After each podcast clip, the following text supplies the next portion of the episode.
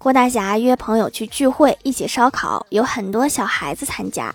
郭大侠烤了好几个鸡翅膀之后高举着对孩子们说各位小朋友谁要吃鸡翅喊声叔叔我就给。一群孩子全都怯生生地看着他没人喊。这时郭晓霞跑过来可怜巴巴地望着郭大侠把手伸出来喊了一声叔叔